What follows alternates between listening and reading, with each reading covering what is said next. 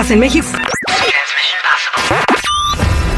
Quemaron colchones a manera de protesta. Decenas de migrantes venezolanos se amotinaron en la estación migratoria de Tapachula con la intención de escapar. Los extranjeros denuncian que sufren tratos inhumanos y exigen ser liberados para reunirse con sus familias.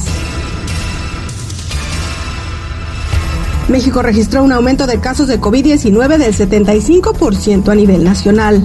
La Organización Panamericana de la Salud señaló que el incremento se debe al relajamiento de medidas sanitarias en los últimos meses, por lo que hizo un llamado a las autoridades mexicanas a no bajar la guardia. pone palomita a la CDMX por sus acciones contra el cambio climático. Por segundo año consecutivo, la Ciudad de México ganó el reconocimiento Desafío de Ciudades One Planet City Challenge que otorga la organización no gubernamental World Wildlife Fund. En la competencia amistosa participarán 280 ciudades de 50 países diferentes. Informó Blanca Cepeda. Argüendes, borlotes y chismes calientes del espectáculo solo con La Chismeadera con la Jennifiera. Al aire con el terrible. ¿Cómo les gusta la chismeadera? Eh? Estamos de regreso al aire con el terrible al millón y pasadito. Invito a toda la bandera a que este, nos acompañen en el podcast que se llama Se tenía que decir con el Terry. Y es, pues en esta ocasión estamos hablando con una persona que está como diciendo si vivimos en los tiempos del apocalipsis de la Biblia o no. Es el tema que tuve con Adrián Gutiérrez en el podcast. Se tenía que decir que puedes escucharlo en todas las plataformas. Ya después que se acabe el programa, ahorita no. Eh, si te quieres atender de regreso a casa o escuchar un buen podcast, escucha, se tenía que decir con el Terry. Ahora vámonos con la Jennifiera, que tiene muchos eh, mitotes de lo que está pasando en el Círculo Rosa. Jennifiera, buenos días, ¿cómo andamos? Buenas, buenas muchachos. Pues como les comenté hace rato, ah, perdón, hace rato, una actriz porno quería con Nodal y esta actriz es nada más y nada menos que Luna Bella. Y ella nos cuenta cómo fue que le advirtió a Cristian Nodal sobre las malas intenciones que tenía Belinda, ya que ella estaba enamorada de él, pero él nunca le hizo caso. Y es que cuenta que una noche ella estaba trabajando en un table en Veracruz y un hombre le mandó pues eh, pedir, a pedir a ella a cambio de un maletín con dinero y pues obviamente pues ella no iba a decir que no. Eso es lo que cuenta ella. Y pues que era Mohamed Morales. Eh, el ex dueño de los tiburones del Veracruz y que en plena borrachera le dijo que si había visto que eh, María le puso ella para no meterse en problemas a Belinda, este, si había visto que estaba demandada por varios millones y pues ella dice que la verdad pues que no, que ella no sabía. Y pues le dice, ah, es que las demandas son mías y la ropa que ves posando en sus últimas fotos son de mi dinero. Entonces esta chica trató de advertirle a Nodal ya que ella estaba interesada en él y pues Nodal no le hizo caso a las advertencias, la bloqueó de las redes sociales y al día siguiente anunció su romance con Belinda. Válgame Dios. Entonces, esta mujer Luna Bella este, tenía comunicación con Cristian Nodal vía redes sociales y estaba enamorada de él y le dijo, no te conviene esa muchacha, pero yo sí te convengo. Algo así. Yo soy muy trabajadora. este, no, mujer Luna Bella, ella trabaja como, ¿qué hace? Bueno, es una actriz porno. ¿Es una actriz porno? Ah, ok, bien. Seguridad la de conocer muy bien, porque él sabe todas sus ondas. No, sí, la neta sí fue una de las primeras actrices porno mexicana que se lo dijo al mundo. ¿Sabes qué? Las mexicanas también estamos listas para hacerlo. Hizo su primer, eh, sus primeros trabajos de fotografía en el tren de Monterrey. A plena luz del día, encuerada. Y con público adentro, con, de, Sí, sí, con sí, este o sea, pasajero. imagínate que te subes a la línea 2 del metro aquí en Los Ángeles, al- a la hora pico, y de repente sube una morra, se encuera y empiezan a tomarle fotos. Así lo hizo. Oye, hablando de eso, ese no tiene nada que ver con espectáculos. En una iglesia de un pastor muy famoso que se llama Joel Austin, ¿lo conoces a Joel Austin? Sí. ¿qué pasó?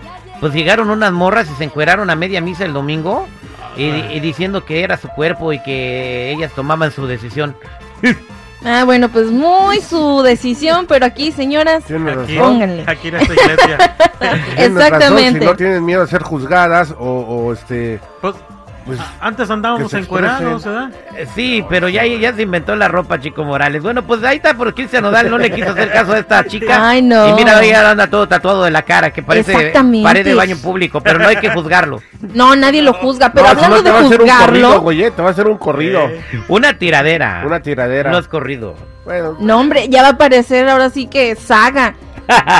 No, pues haz de cuenta que también eh, Espinosa Paz se pronunció a, favor de G Balvin por la canción y por el pleito que ellos tuvieron. Entonces él, él puso en su Instagram. Te van a decir que otros tienen más talento que tú, pero recuerda que la disciplina tarde o temprano vence al talento.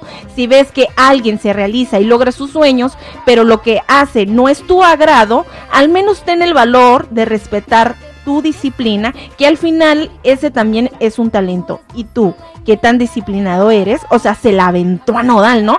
Y Nodal, pues recibió, se podría decir, el comunicado y le dijo, hey, díganle a Espinosa Paz que no sea malinchista, no porque vive en Colombia, apoya a tu raza, no seas conejo. Bueno, lo dijo otra palabra, ¿verdad? Pero no puedo decirla todo lo que dijo Espinosa Paz tiene sentido, pero lo que no tiene sentido es que quiera defender a otros solo porque vive en Colombia. Mira, yo, yo escuché lo que puso Espinosa Paz, lo acabas de decir. En ningún momento dijo defiendo a J Balvin y en ningún momento le tiró nada a Nodal.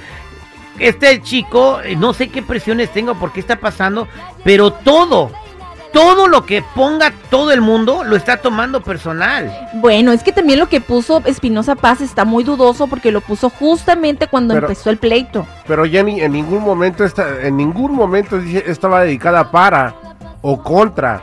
Lo que pasa es que a Cristiano Dal, y lo voy a decir con mucho respeto y es neta, el güey sienta que, siente que ahorita el mundo gira a su alrededor. O sea, y realmente esa no es la posición que debe tomar Nodal.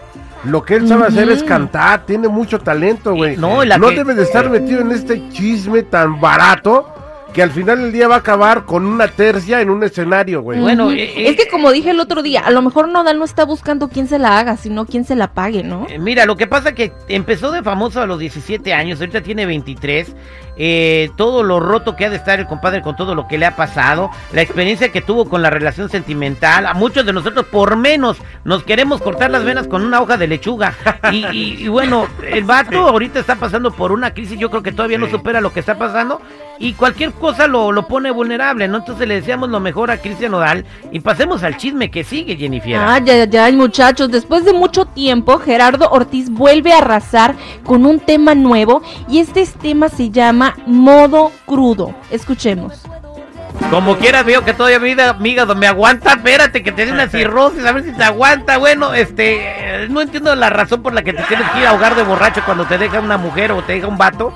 Pero bueno, está muy bonita la canción y espero que muy pronto la estemos escuchando en las ondas gercianas del aire con el terrible felicidades a Gerardo Ortiz, que por cierto cantó en el, eh, en, la- en el intermedio del partido de México contra Ecuador en Chicago y llegó más a la gente que la selección mexicana. Le llegó a Ecuador.